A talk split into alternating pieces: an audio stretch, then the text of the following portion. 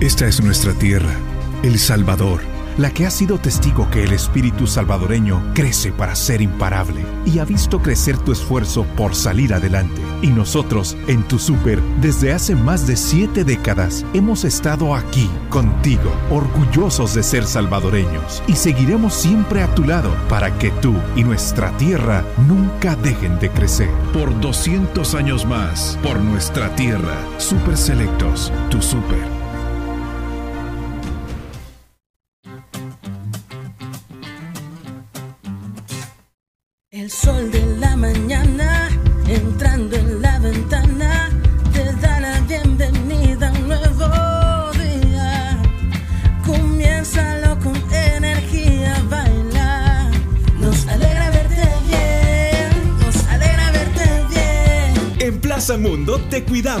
Porque queremos que la pases siempre bien.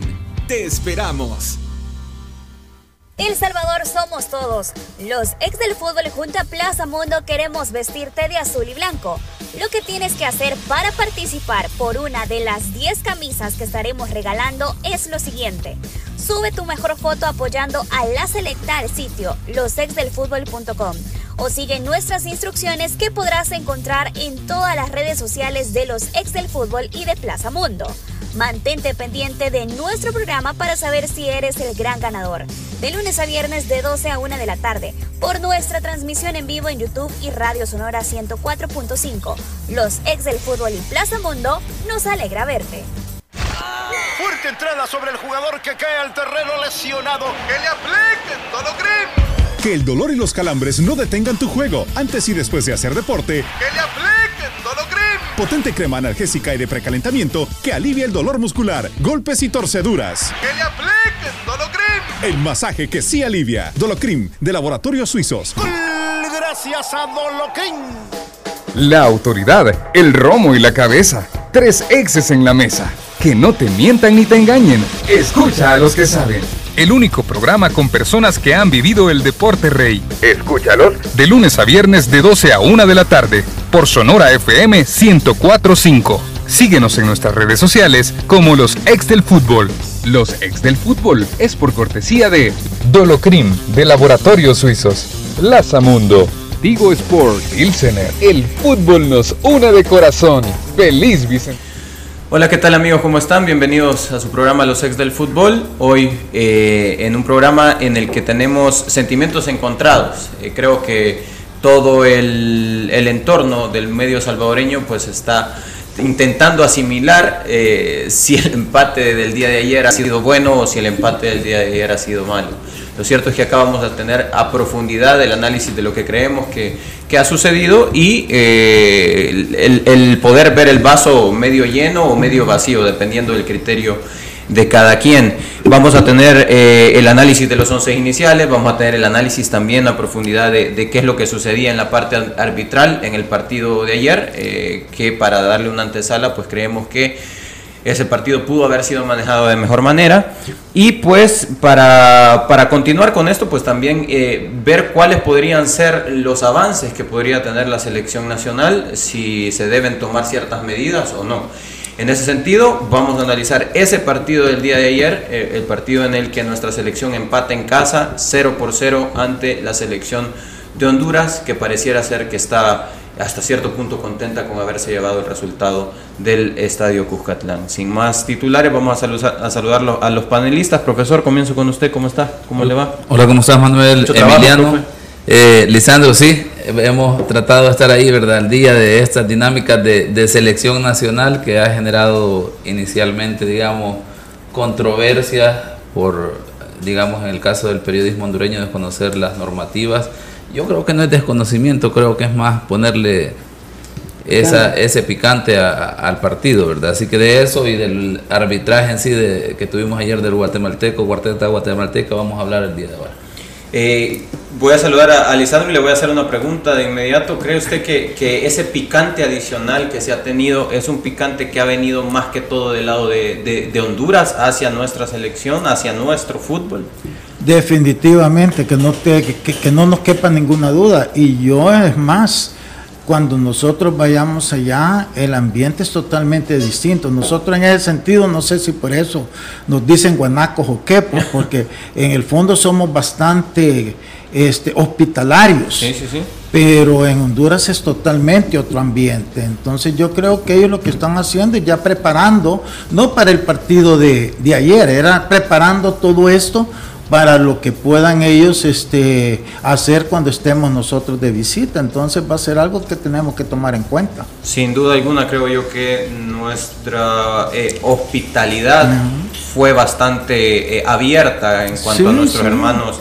Eh, hondureños. Creemos que, hubo incluso un ambiente hasta menos tenso de lo que pudo haber significado el partido contra Estados Unidos, incluso en el estadio Cucatlán las cosas ajenas a lo deportivo, aquello administrativo, pues no fue algo que haya tenido que ver con un juego sucio como en realidad se ha estado exponiendo en los medios hondureños. Todo lo contrario, vino el equipo hondureño, se jugó al fútbol, se intentó ah, ganar un partido. Es que ese es el punto, que en la cancha tampoco viste roces, como que, mire, yo no sé si que fue ya el cansancio después de la primera jornada, ¿verdad? El día jueves, como que los dos equipos, bueno, Honduras no debió de haber sido tanto porque cambió como 8 o 9 jugadores. Solamente repitió un par pero, pero como que Honduras venía y se fue contento con el empate, medio hizo algunos intentos, pero ellos sabían que el empate de visita es lo que todos buscan en este tipo de eliminatorias, pensando que en casa vas a ganar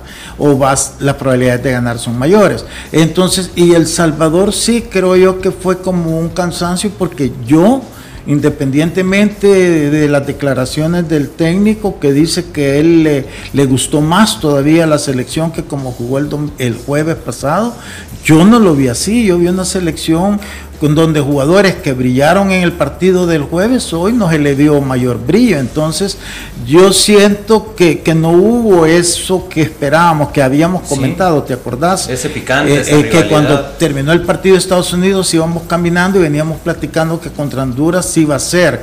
Y ellos quisieron llevarlo a ese lado con todas sus declaraciones, pero no pasó nada de eso, al contrario, aficionados en el estadio tranquilos, con sus banderas, nadie los estuvo molestando, pudieron cantar su himno sin interrupción de, de, la gente local. Entonces, por ese lado, pues sí, hay que felicitar al aficionado nuestro, aunque después cuando uno vaya y te reciben totalmente distinto, te da cólera. Sí, más allá de, de cómo se nos reciba o no, el mensaje para nuestros hermanos hondureños es, son siempre bienvenidos acá, se les, se les trató muy bien a sus aficiones. Más allá de eso, consideramos que eh, en nuestra afición, la afición salvadoreña ha aprendido a disfrutar del fútbol como tal, como deporte, y lo ha dejado plasmado en las primeras dos jornadas. Eh, hemos aprendido a, disfrutar del fútbol como deporte y no como una batalla sucia como se ha querido hacer ver. Para nada creo que nuestra, nuestra afición merece el mejor de los aplausos respecto a ese sentido de respeto al rival. Emiliano, ¿cómo estás? ¿Cómo te va? Bienvenido. ¿Qué tal? Buenas tardes, Manuel, profe, Lisandro, amigos. Eh, esas eran mis primeras palabras, ¿no? La, la felicidad, las felicitaciones para la gente el, ambiente que pusieron ayer, el respeto hacia el rival, el respeto hacia el deporte, porque, porque tienen que ver que ellos son eh, aficionados y espectadores, eh, pero aparte fueron eh, parte muy importante del espectáculo. ¿no? En, la cancha se vio un partido, por momentos lo que decía Lisandro, un, partido soso por momentos, no peleado y, que no tuvo muchas llegadas, pero en las gradas siempre parecía un partido de mundial, así que unas felicitaciones, esperemos que sigamos así y que, y que no, no pase a mayor, ¿no? Si bien no sacamos el resultado que, nos hubiese dejado más cómoda en la clasificación, estamos en una posición todavía privilegiada de cara a Qatar y eh, esperemos que, bueno, que los jugadores se puedan recuperar rápido para que en Canadá podamos rascar un puntito más. Bueno, perfecto. Eh, Dolor muscular, golpes, calambres o torceduras que le apliquen Dolocrim. Crema analgésica y de precalentamiento. Dolocrim, el masaje que sí alivia. Dolocrim de laboratorios suizos. Nos metemos de lleno en el análisis del partido. Eh, Emiliano mencionaba, eh, si bien es cierto, no logramos conseguir el resultado que queríamos. Eh, la pregunta quisiera hacerla así directo. ¿Tienen ustedes la respuesta al por qué no conseguimos el resultado que eh, buscábamos. Eh, ¿Por qué para, para Emiliano, por ejemplo, no se consigue la victoria como local? Falta de profundidad. Creo que seguimos teniendo falta de profundidad en el equipo. Eh, vimos un equipo profundo cuando tuvimos rivales débiles que nos dejaron, obviamente, donde lo superamos ampliamente. sabíamos que iba a ser muy diferente en eliminatorias y es lo que ha pasado equipos bien estructurados eh, defensivamente, ¿no? empezando por sus delanteros para atrás. Y ahí nos ha costado muchísimo. Eh. Lo vimos ayer, fue el día que quedó, mejor quedó reflejado. Nosotros para crear una opción de gol necesitábamos de 10 pases para arriba y Honduras nos llegaba cerca del área con dos o tres, eh, con dos o tres pases. Entonces creo que, que nos sigue sobre todo nos sigue faltando peso en, en, en ataque. ¿no? Eh, lo de Rivas y lo de Jairo es, muy bueno, pero eh, seguís trabajando en inferioridad de, peso en sí, de, talla, y cuando a veces queremos jugar largo, el equipo nos queda partido, entonces es, casi una excursión de los dos delanteros contra toda la defensa, y hasta que llega nuestra segunda línea, eh, ya el equipo rival también recompone, y un equipo como Honduras que, que cerró bien los espacios y que, es un equipo muy físico rápidamente eh, eh, nos pudo controlar eh, las situaciones que nosotros hubiésemos querido. ¿Te parece, ¿Te parece, Emiliano, que nuestra selección, bueno, en, la parte delantera, estamos, obviamente el Vox Populi, lo que tú puedes escuchar en el estadio, lo que puedes escuchar afuera del partido, es, ok, es que nos hace falta un 9 eh, a ver, eh, es, ese comentario es un comentario que lo hemos escuchado un montón de veces y que no es necesariamente eh, algo que abona como para encontrar una solución. Es un comentario realmente superficial. Nos hace falta un 9 de área que nos resuelva.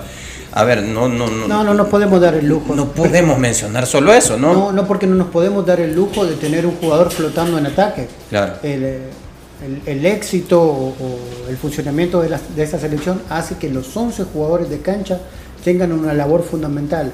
Con uno que empiece a fallar un poquito en, su trabajo, y, decimos su trabajo en general, no los delanteros solo en su trabajo en ataque, sino que cuando no tenemos la pelota son los primeros en trabajar, que no nos podemos dar ese lujo y sería jugar con un jugador menos. Entonces creo que lo que necesitaríamos es que estos mismos jugadores, con el gran trabajo que hacen a la hora de, bueno, sobre todo de corretear a los rivales, eh, esperar que tengan mejores situaciones y, mejor puntería a la hora de definir. No nos podemos quedar eh, sentados a esperar que salga un 9. Eh, sí, pero es que mira, decir que no nos podemos quedar sentados, va, es una expresión.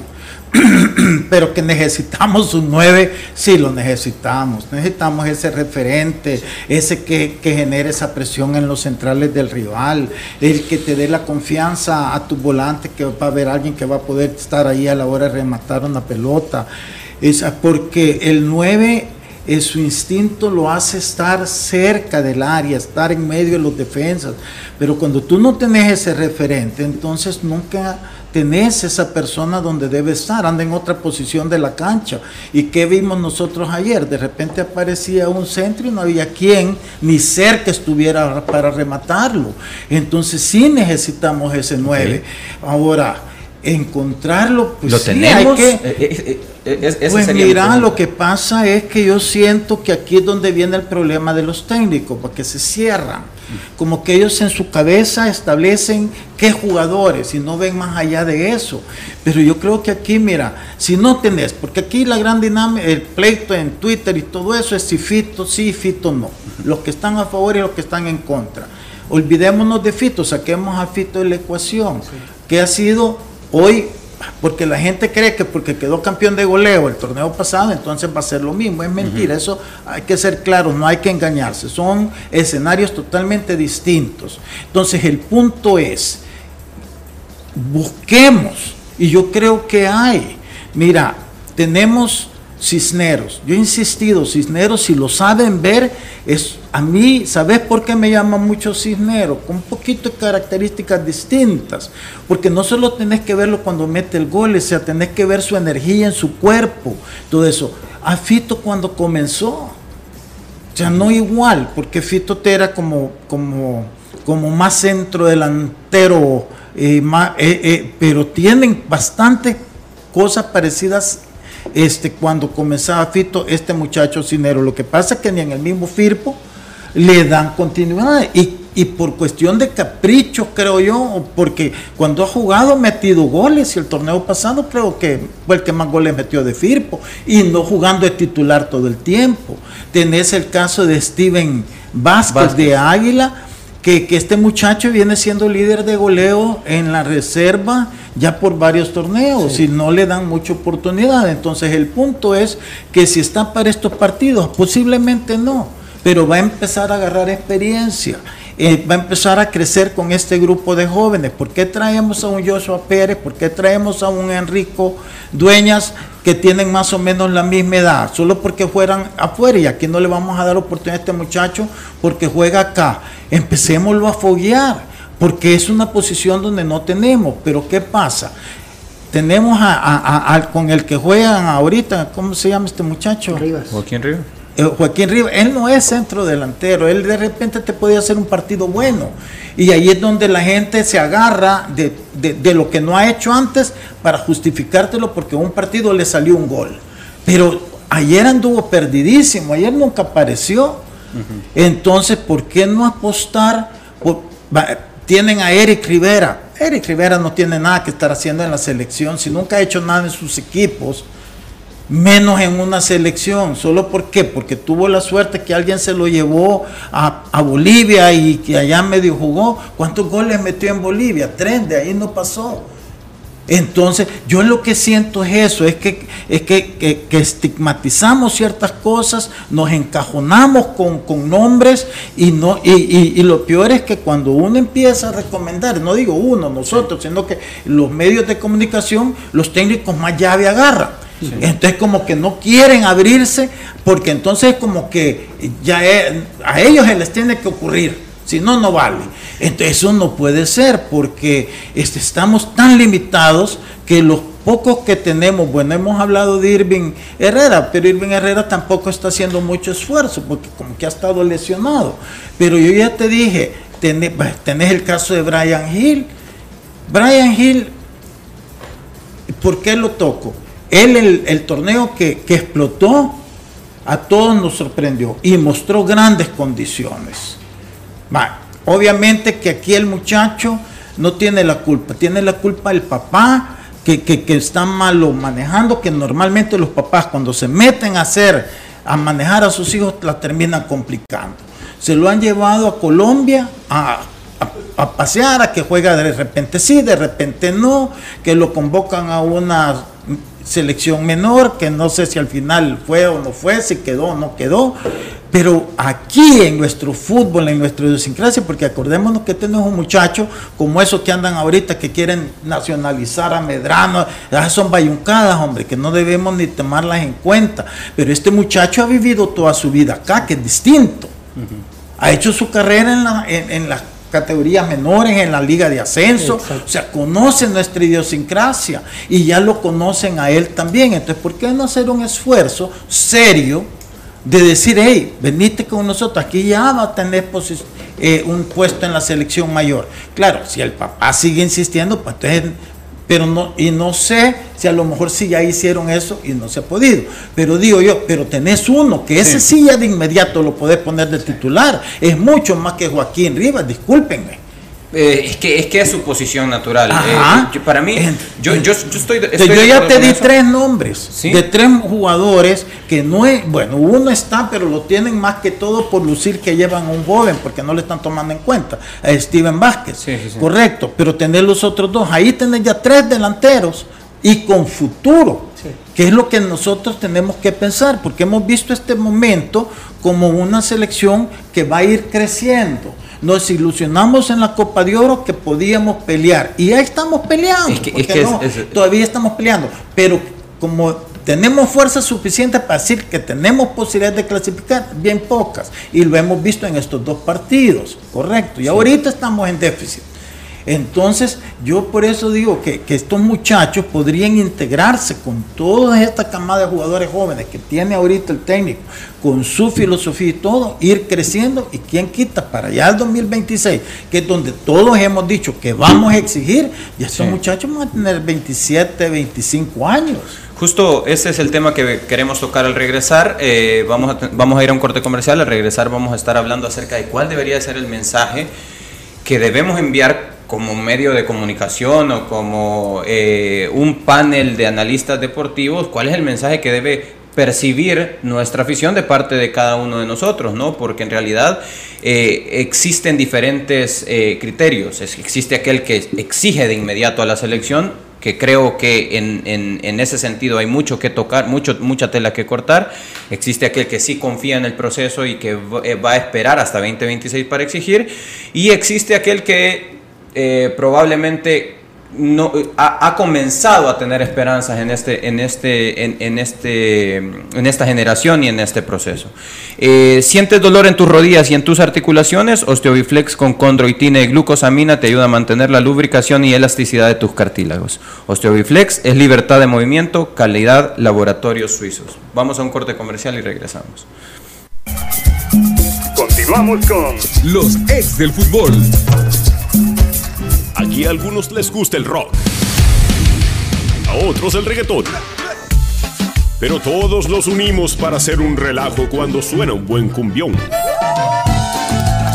Lo nuestro nos une de corazón. ¡Feliz Bicentenario! Pilsener, el sabor que nos une desde 1906. Disfruta responsablemente. El sol de la mañana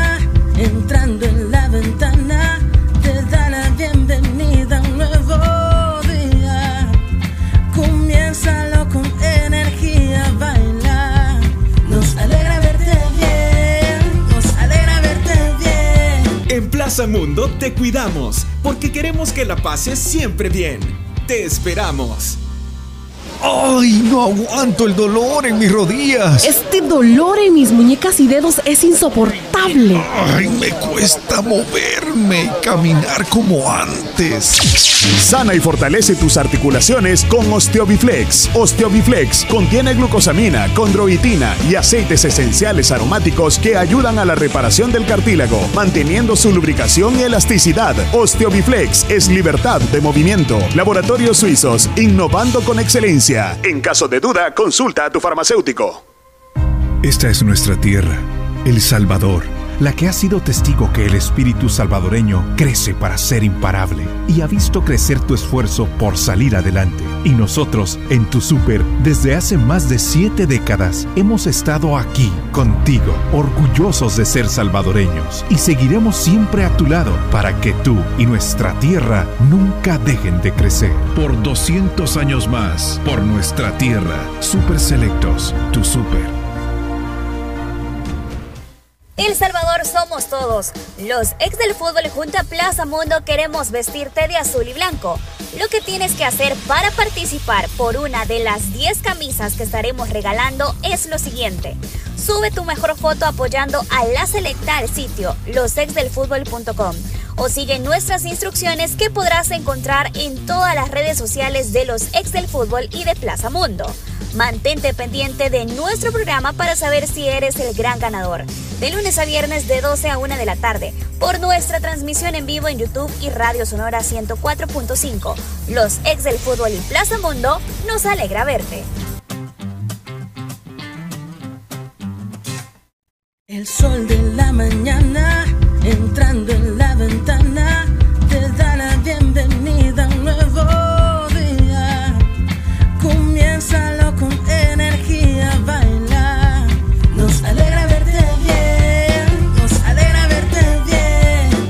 Mundo te cuidamos porque queremos que la pases siempre bien.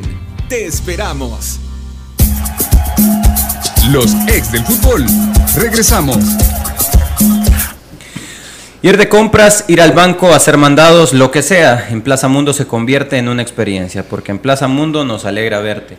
Hablábamos en el primer bloque ese tema que tanto ha estado de boca en boca en, el, en, nuestro en, la industria del, fútbol salvadoreño, que es a partir del partido de ayer, eh, la gente ha hablado acerca de qué nueve puede representar mejor esa línea ofensiva de la selección nacional. Eh, Lisandro comentaba acerca de Steven Vázquez, por ejemplo, que podría ser una buena promesa, el caso de Brian Hill, hacer la gestión para poder...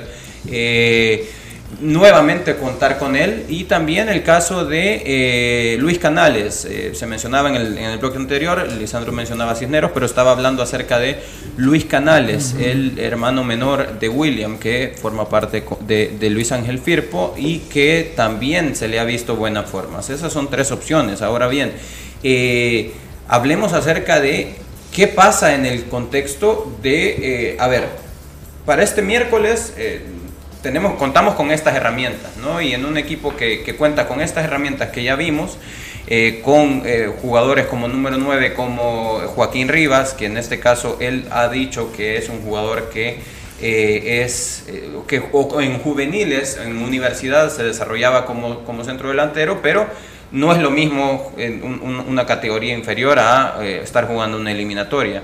El caso de Walmer Martínez, por ejemplo, que para mí, a mi juicio, es un, es un jugador con un portento que puede pelear un poco más en esa posición y que tampoco es su única posición jugar como nueve. Y, el, día de ayer se notó.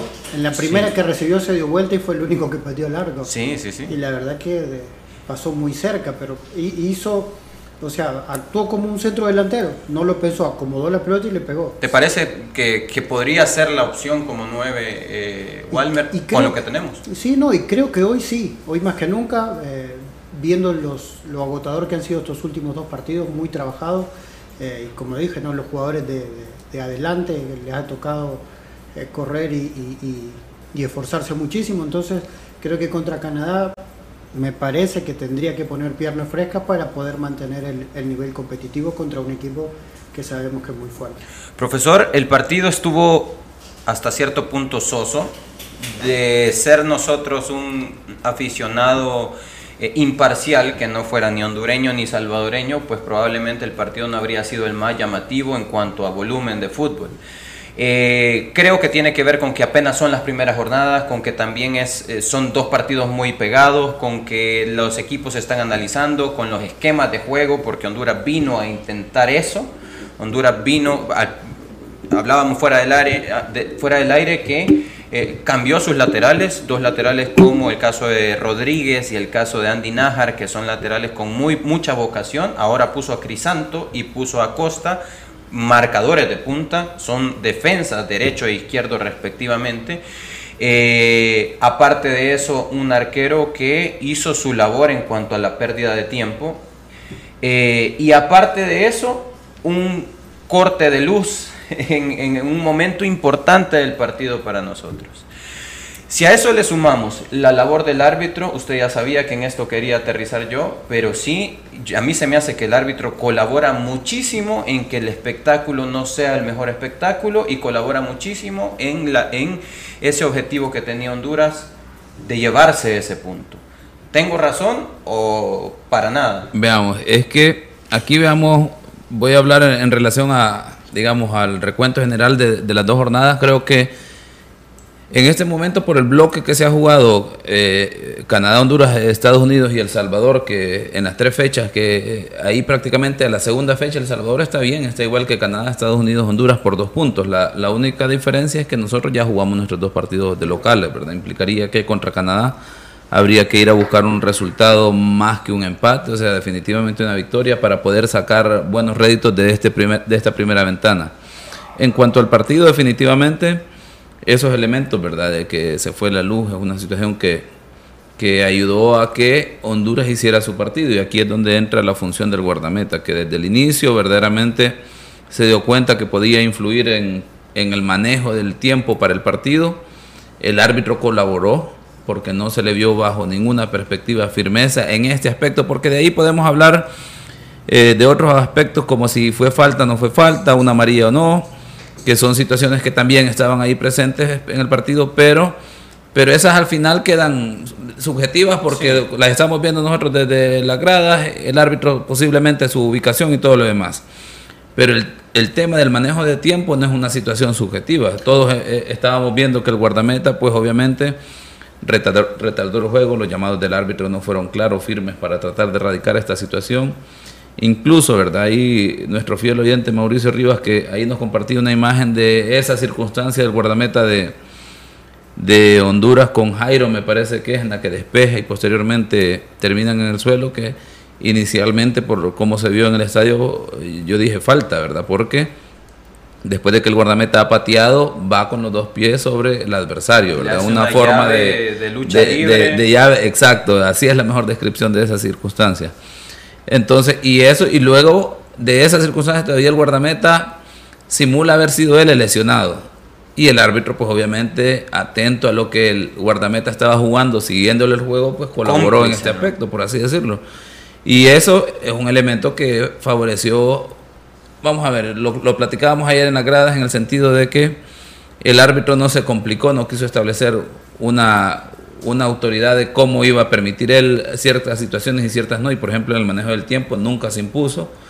Y es una situación, circunstancia completamente diferente, por eso mencionábamos el, el, el, programa anterior, el tema de cuando tenéis ya generaciones jóvenes, muchas veces es mejor arriesgar con los jóvenes porque ellos tratan de imponer un estilo, una autoridad en cuanto al desarrollo del partido, como lo hizo Juan Gabriel Calderón de Costa Rica en el partido El Salvador-Estados Unidos, pero eh, Walter López, un árbitro ya de mucha experiencia, pues definitivamente parece que estuvo complaciente con el tema del manejo del tiempo.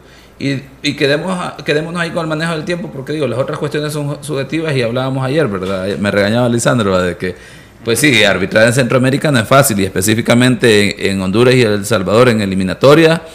Eh, o sea, podemos empezar a despedazar al árbitro, seguro, ¿verdad? Hay muchas situaciones que podemos ir a detalle, pero se vuelve una situación de apreciación, que es como cómo lo vio, cómo lo vivió el árbitro y todo eso, en escenarios que es difícil dirigir y obviamente eh, un elemento que se mencionaba el día de ayer. Al final, si, si, sacamos el recuento general, lo del tiempo queda una cuestión anecdótica, pero en general el árbitro no incidió en que un equipo impusiera definitivamente sobre el otro a través de una situación de marcar un penal claro, que no haya duda, que no quede discusión. todo, profesor. Yo, a mí se me hace que, que, estaba arbitrando un partido de primera división, ya sea de Guatemala o ya sea de El Salvador, un partido en el que todas las jugadas eran, eran falta y se, se, se sentía un ritmo lento de partido. Y, no sé y si es que yo lo aplicaría, por lo que planteábamos ayer, es más como cuando tenés un árbitro que viene a sacar el partido. Sí. Un árbitro saca partido. Viene y busca no complicarse, tratar de ser eh, diplomático, llevar la fiesta Pero- en paz y no imponerse, para no complicar por, por la delicadeza de estos partidos. Pero obviamente aquí digo, esa es la ventaja de cuando tenés árbitros jóvenes que tienen un estilo definido, lineamientos claros y ellos saben lo que van a ir a hacer y no están pensando en el, o sea, no están como, como lo diríamos en un equipo, no salen a perder, ¿verdad? Cuidar el resultado, sino que Sí. salen a ganar el partido, a imponer su autoridad. Quiero, quiero, o- usted iba a mencionar Sí, algo. que yo, yo, yo, fíjate que yo no lo vi tanto así, no sé si hay estadísticas de, bueno, tiene que haber, no sé si las tenemos nosotros, de cuántas faltas se cometieron, pero yo te digo, es que en la pérdida de tiempo también nuestros jugadores no colaboraban, habían jugadas que nosotros también perdíamos tiempo y entonces tú no entendés eso, claro, te fijas en el rival, pero no te fijas en tus jugadores. Muchas veces Mario salía a estar hablando con su defensa, con la pelota y, y- y si hubiera urgencia de buscar, hubiéramos tenido una actitud distinta. A veces estaba la pelota ahí y nuestro jugador la tiraba un poquito más lejos para que el jugador hondureño la fuera a recoger más lejos. O sea, si- y y esa es pérdida de tiempo, Sí. producto de, tu, in- de tu inmadurez. Para, para manejar eso. Entonces, si tú ves, tenés que ser parejo. Entonces, yo siento que a nosotros también nos faltó esa pizca de urgencia Pizca de de, urgencia y querer. También- nosotros lo permitimos. expresarla, Es que- profesor. Hablábamos, perdón, hablábamos ayer incluso acerca de cómo en el ámbito arbitral ustedes eh, pueden interpretar que el equipo hondureño, eh, desde la primera jugada, cuatro o cinco jugadores encima del árbitro e imponían probablemente condiciones para que el árbitro pudiera ser cómplice. Y en el caso de nuestros jugadores, no siempre se juntaban dos, tres como para meter presión en ese sentido, ¿sí o no? Sí, de hecho, eh, en cuanto a estadísticas, por lo que decía Lisandro, 14 faltas por equipo, Eh, tres, no es a- tres mucho. amarillas para El Salvador y una para Honduras. ¿Ah? Y Demasiado por partido. O sea, aquí tengo un tiempo, te hacen esto en los partidos de acá. Estamos hablando de 28 faltas. 28 faltas. todo el juego. Ahora, lo que, lo que diría aquí, por ejemplo, tres amarillas para El Salvador, una amarilla para Honduras y aquí entra lo que eh, eh, planteaba Manuel. Por ejemplo, la primera falta que hace alrededor del minuto 5 Honduras sobre Jairo, me parece que es. Sí, sí, sí. Es una situación en la que es falta, el árbitro la sanciona, pero no hay presión de parte de El Salvador y el árbitro tranquilo toma la decisión y dice ya están tranquilos con la, con la sanción técnica. En una situación que estamos hablando, que 5 metros de los 16.50 con una posibilidad no con un ataque prometedor, con una posibilidad de, una posibilidad de ataque prometedor. ¿Y por qué menciono esta acción? Que aquí, si la comparamos con la que se dio alrededor del minuto 22 en la que amonestan a Eric Zabaleta, sí, eh, que es una zona casi de la media cancha, que hay dos defensores todavía a las espaldas de Eric Zabaleta, es una situación en la que el árbitro guatemalteco sanciona y pues obviamente los que estábamos ahí pudimos observar, y me imagino que a través de la televisión, a lo mejor no enfocó el árbitro, pudimos observar que el árbitro decididamente va a llamarle la atención a Eric Zabaleta, al igual que lo hizo eh, con el jugador defensor en, eh, hondureño al minuto 5. ¿Cuál es la diferencia? Que tras esa acción y ver los jugadores hondureños, la actitud del árbitro, llegan tres jugadores hondureños a presionar, a reclamar, a hacer señalamientos y pues el árbitro termina amonestando a Eric Zabaleta. Y les decía, por ejemplo, si se les recuerda Manuel, le hablábamos de ese tema, cómo iba a actuar y qué pasó en la siguiente acción. Un par de minutos después, la que hace Darwin, Seren. No, la de Darwin Seren, que era una situación de ataque prometedor y la misma actitud de ir y llamar la atención. Cuando en las situaciones, en las cuatro acciones que amonestó, aparte de la. Eh, tres sería en ese caso, quitando la de Eric Zabaleta al momento de la sanción, el árbitro iba con la, llevándose la mano a la tarjeta, demostrando que la decisión ya estaba firmemente tomada. Y en esta no. Son elementos que quedan ahí, ¿verdad? Pero, pero vamos a ver, esto no es la, eh, la condicionante que podemos decir que es del resultado, porque bien lo planteó Lisandro, y es que esto también es importante. El hecho de que si no ves la urgencia del otro equipo quiere decir que, que es lo que vas a apurar también, ¿verdad? O sea, sí, eh, yo eh, eh, exactamente como bien menciona el profesor, no quisiéramos eh, hacer énfasis en que debido al árbitro se empató el partido. No, no, no, no, para nada. El partido estuvo parejo, el partido estuvo por cualquiera de los dos y creo incluso que el empate es un empate justo por cómo se dieron las cosas. Ahora bien, quiero, eh, hay algo que no, no, hacemos regularmente y voy a poner al profe Hugo Pérez como árbitro del partido, nada más porque no lo tengo eh, puesto como árbitro. pero... Eh, a mí me hubiera puesto ahí. Tiene razón, lo voy, a, lo voy, a, poner. Cuando había un saque de meta del, del equipo rival, por ejemplo, la pelota, en este caso la pelota salía a línea de fondo, lo que hacía Luis López el Buba López es ir y tranquilamente buscar la pelota y el, el, árbitro estando cerca de la jugada lo que hacía era regresar hasta la mitad de la cancha a esperar a que López pusiera la pelota en su lugar, ¿no? Para que López pudiera poner ahí la pelota.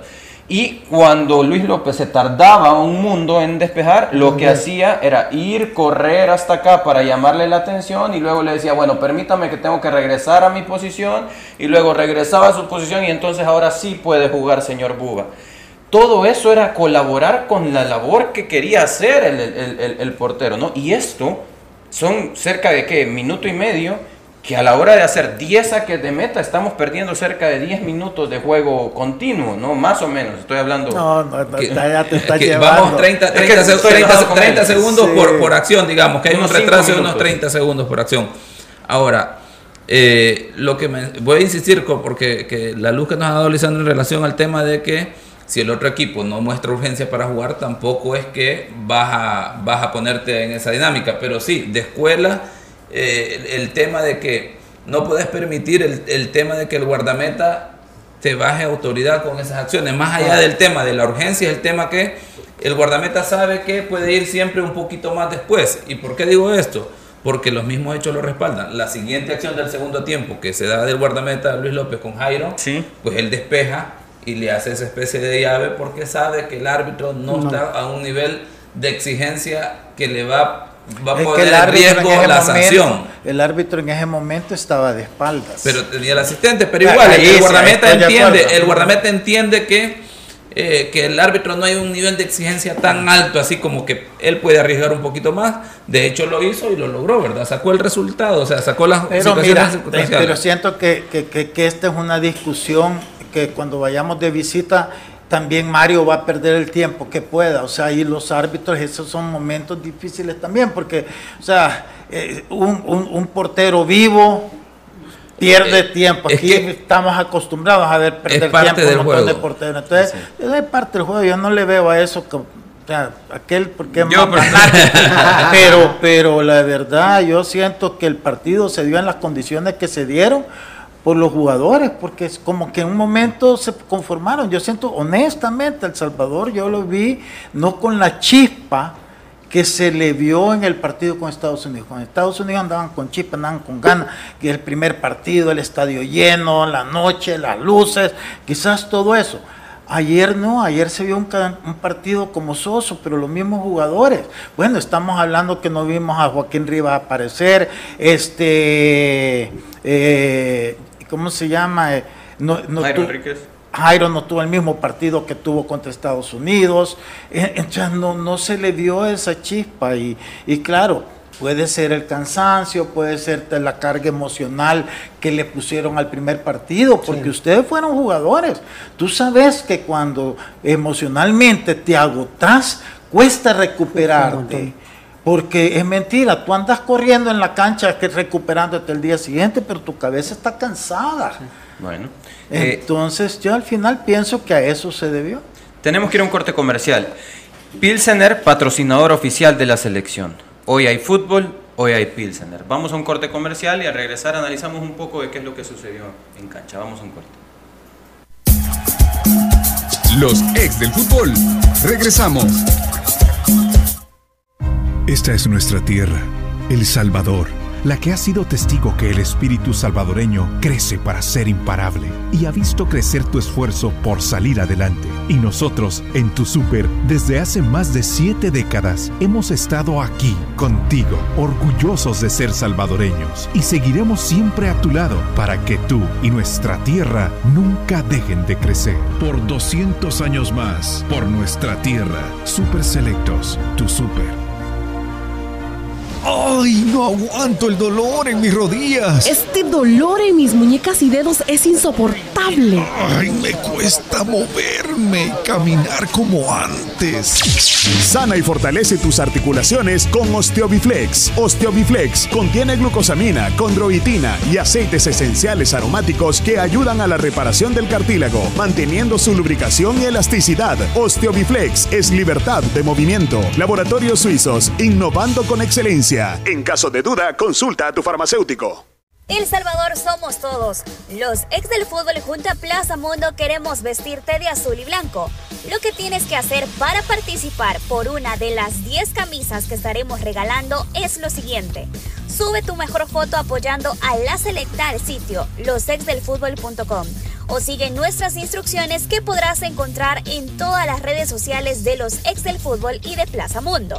Mantente pendiente de nuestro programa para saber si eres el gran ganador. De lunes a viernes de 12 a 1 de la tarde, por nuestra transmisión en vivo en YouTube y Radio Sonora 104.5. Los ex del fútbol y Plaza Mundo nos alegra verte. Aquí no importan los gustos, lo nuestro nos une de corazón. ¿No me crees? A unos les gusta el rock, a otros el reggaetón. Pero todos nos unimos para hacer un relajo cuando suena un buen cumbión hablar de grandeza en títulos o por afición. No importa al final, todos nos unimos por la magia del once. Lo nuestro nos une de corazón. Feliz Bicentenario. Pilsener, el sabor que nos une desde 1906. Disfruta responsablemente. El sol de la mañana entrando en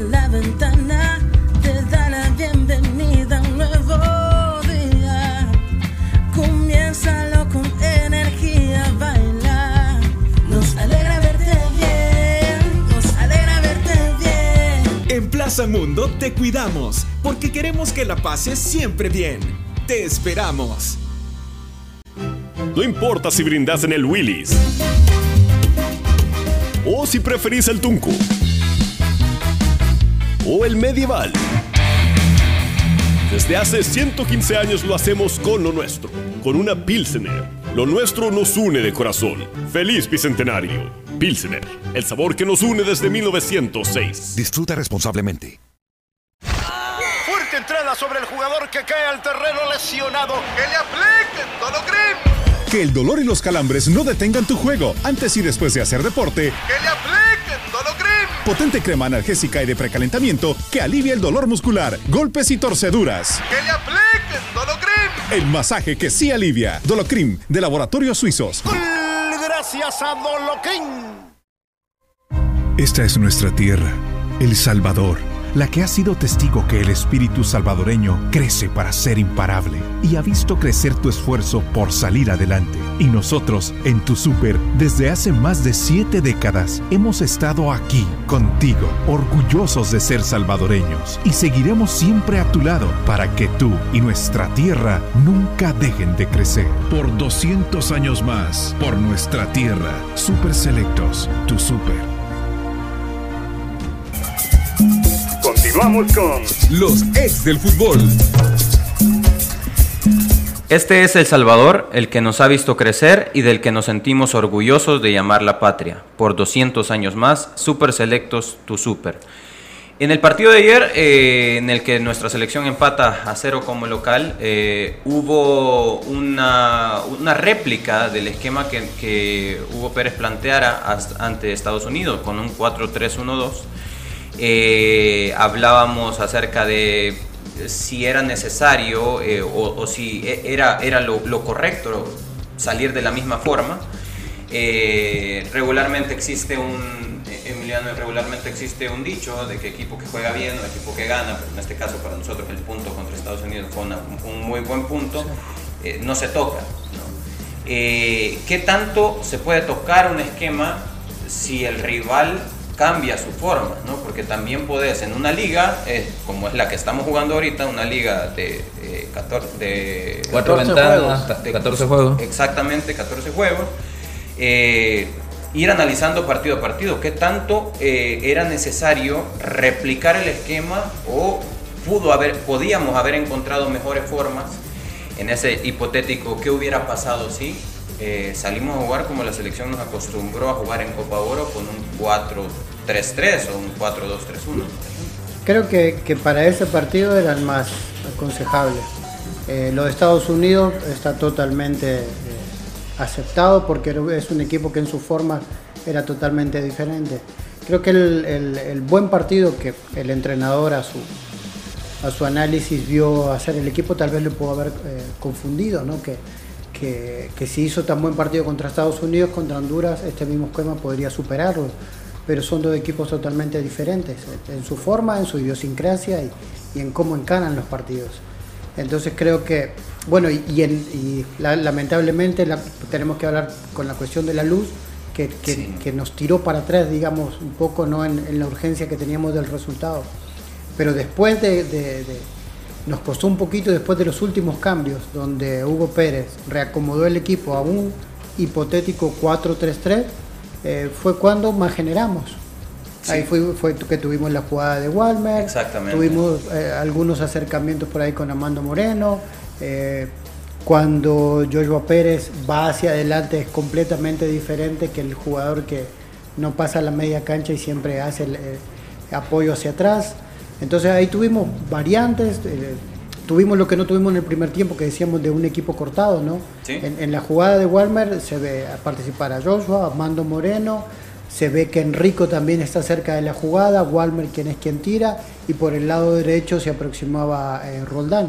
Entonces, eh, tuvimos una, una postura mejor, tal vez más arriesgada también, porque en, la reconversión podíamos haber tenido problemas, pero eh, parecía que esos minutos fueron los mejores del equipo. Sí, sucede que para, para que nuestros aficionados también puedan eh, entender un poco lo que queremos comunicar, nuestra selección había venido jugando con extremos, extremos eh, bien por fuera, tanto Jairo Enríquez como Joshua Pérez.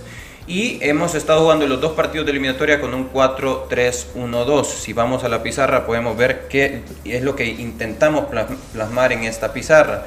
Cuando Tamaca recibía la pelota, por ejemplo, su única conexión con Jairo Enríquez regularmente era un pase paralelo por fuera. Lo mismo sucedía en el lado de la izquierda, cuando Larín buscaba por fuera a Joaquín Rivas.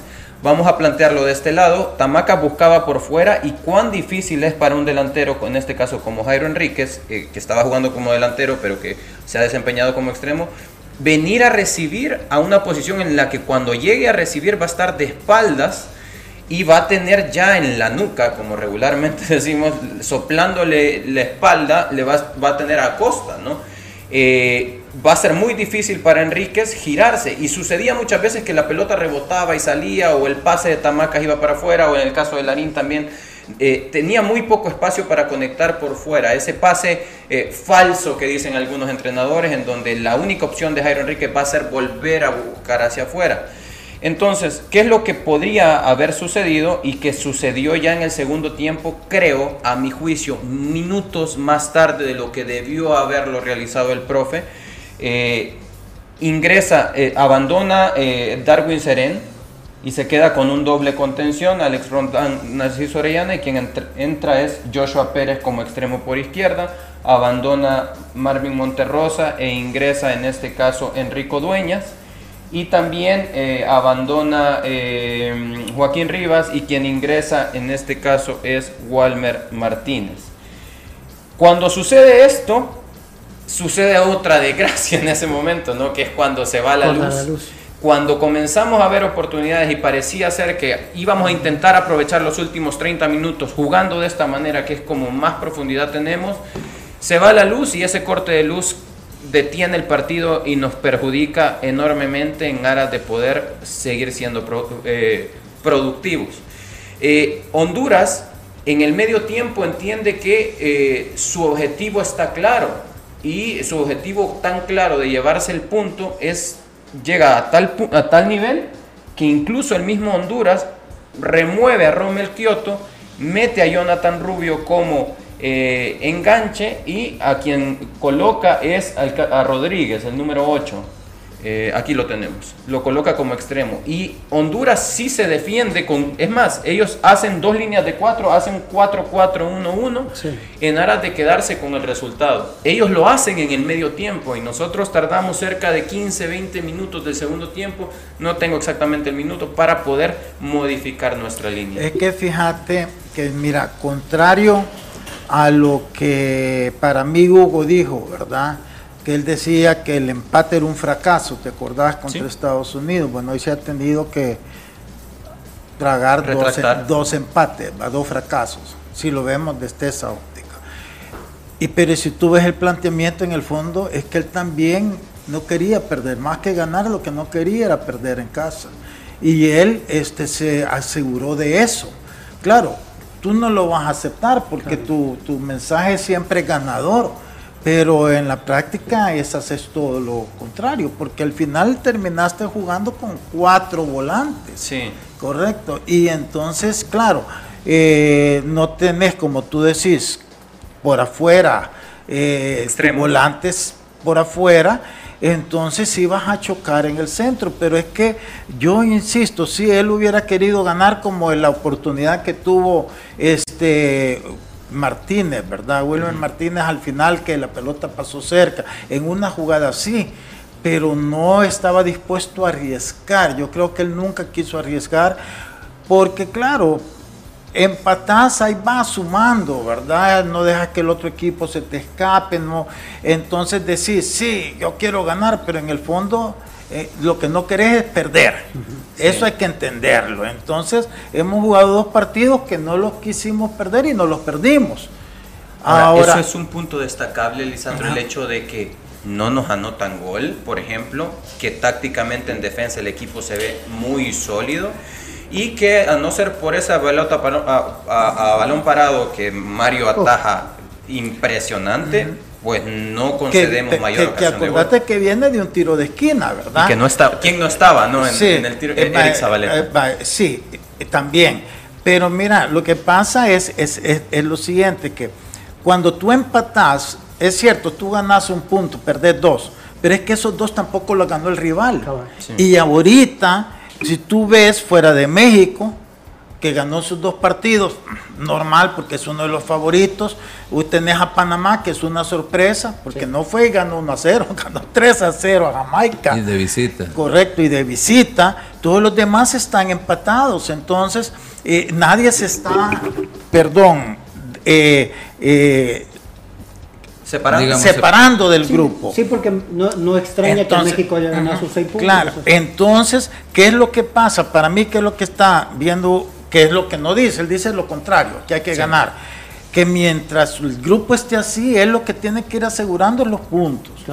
Ya si alguien empieza, si tú ves que ya de repente se te empiezan a separar, entonces va a tener que arriesgar, pues no te va a quedar de otra. Pero mientras eso no se dé, y eso me parece eh, razonable, o sea, dentro de la lógica, yo creo que cualquier técnico también a estas alturas no te vas a abrir, no te vas a arriesgar, porque lo que menos querés es quedar eliminado en los primeros dos, tres juegos. Lo cierto es que tenemos el arco en cero, lo cierto es que eh, en aras de ese objetivo que teníamos todos, de, ah, porque es fácil decir, estamos para competir, estamos compitiendo. Así es. No hemos perdido como locales. No es un fracaso haber empatado como local. Fracaso es lo que le sucede a Jamaica perdiendo como local 3-0 contra Panamá. Eso sí es un fracaso. Pero nuestra selección está compitiendo y recordemos que hay dos grandes objetivos. Uno es ser competitivos en esta eliminatoria, que lo estamos siendo, y otro es aquel gran proceso 2026, que una cosa te lleva a la otra, ¿no? Pero eso es lo que yo podría decir, ¿no? Que no ha sido un fracaso empatar porque al final seguimos en la competencia y seguimos mostrando formas. El equipo está creciendo. Esa es la, e, e, eso es en realidad. Y es que si tú ves la tabla de posiciones, estamos arriba de dos equipos que supuestamente en, en, el Populi antes de esto eran mejor que nosotros. ¿Sí? Jamaica que tiene cero puntos y Costa Rica que tiene un punto. Entonces, ahorita es válido. O sea, eh, es más, en Canadá igual. Si tú vas y empatas en Canadá, a ser un excelente resultado. Vas a seguir empatado con Canadá con tres puntos. Sí, Entonces, mientras no empiecen a separarse, tú tenés que mantener y ser conservador. Y yo creo que él eso lo entiende y lo está haciendo. Que nos vende el mensaje, porque aquí la gente no quiere oír eso. La gente quiere decir, vamos a ganar, porque así es la psicología de la afición. Entonces, pero sí, es dentro de lo razonable, es razonable, entonces tampoco. ¿Estamos creciendo, Emiliano? Sí, claro que estamos creciendo. Y crecemos con los resultados. Eh, los dos empates son empates muy importantes, más allá de que sean de locales. Eh, pudiendo haber sido un poco más agresivos en, la reconversión como tuvimos problemas, podíamos haber tenido cero puntos y nuestros dos rivales hubiesen tenido cuatro y seis. Exactamente. Entonces, y ahí prácticamente eh, ya un grupo se apartaría y, estaría y sería casi imposible llegar a ese grupo de clasificación. Eh, creo que seguimos vivos, si bien no se sumaron cuatro puntos, para mí no se perdieron cuatro puntos todavía. Eh, estás en una posición expectante, el, por eso el partido del miércoles es fundamental. Qué bueno que, que, se cierre el programa y el análisis con una forma así tan positiva. No es nuestra, nuestra intención únicamente ver el vaso medio lleno. Sin embargo, Aparte, otra cosa, perdón Emiliano, es cuánto tiempo Honduras tiene años de venir al Cucatlán a ganar, a sacar los tres puntos en el Estadio Cucatlán. 26 años que no le ganamos. Hace 26 años, o 26, 28 años, si no me equivoco, de, que no le ganamos a Honduras. Pero, pero al final no se trata de ser conformista, es simplemente el hecho de no, estamos sumando no, y estamos, y estamos siendo, es que esa es la cuestión. Más allá de que estamos sumando, estamos siendo competitivos. Porque podés sumar eh, con un milagro te pegan 10 pelotas en los palos, te refugias completamente y no somos un equipo que nos refugiamos, al contrario. Sí se defiende muy bien, pero no se defiende en su área, trata de defenderse. Hacia afuera, tal vez tenemos una posición que por momento no es intrascendente, pero si tú tenés la pelota, el rival no la tiene y no te puede hacer daño. En, en, aras del crecimiento de un grupo joven y nuevo, porque aquí hablamos de tres años de un proceso, a seis, a seis o siete meses del otro. Entonces, ahí es donde vemos que, que, que Kioto, que, perdón, que Coito, tiene otra lectura de sus jugadores, otra profundidad de plantel y, pudo, y pudo eh, digamos, rotar de otra forma a su equipo, pero porque lo conoce hace tres años. Eh, Hugo recién empieza en esto, entre comillas, y el equipo sigue creciendo, que es lo importante, y sobre todo que somos competitivos. Bueno, nos tenemos que ir, no sin antes recordarle que por favor eh, participe en nuestra promoción gracias a Plaza Mundo. Recuerde que puede ganarse camisetas de la selección, camisetas originales de la selección, vaya a losexdelfutbol.com eh, o en nuestras plataformas, tanto también en, en, los perfiles de redes sociales de Plaza Mundo, usted puede encontrar las indicaciones de cómo puede ganar. Vaya a losexdelfutbol.com, llene el formulario y suba su foto apoyando a la selecta. Todas las semanas estamos regalando camisas. Nos quedamos hasta acá, nos escuchamos mañana, siempre a la misma hora, a las 12 del mediodía, a través de Radio Sonora 104.5 FM y a través de nuestros canales nos encuentra como Los Ex del Fútbol. Cuídese.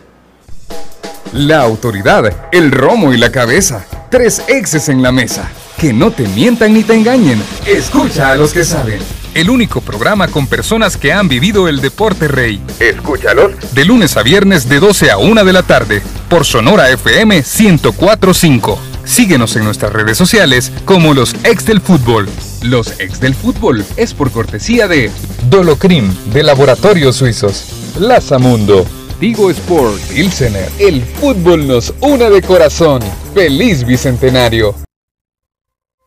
Esta es nuestra tierra, El Salvador, la que ha sido testigo que el espíritu salvadoreño crece para ser imparable y ha visto crecer tu esfuerzo por salir adelante. Y nosotros, en tu super, desde hace más de siete décadas, hemos estado aquí, contigo, orgullosos de ser salvadoreños y seguiremos siempre a tu lado para que tú y nuestra tierra nunca dejen de crecer. Por 200 años más, por nuestra tierra, Super Selectos, tu super.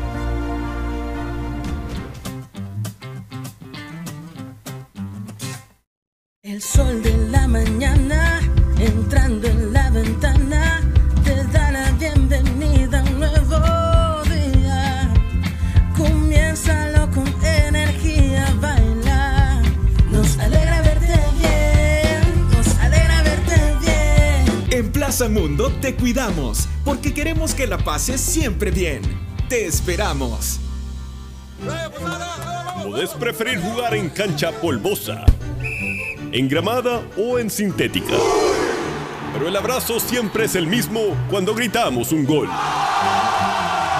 Lo nuestro nos une de corazón. Feliz Bicentenario. Pilsener, el sabor que nos une desde 1906.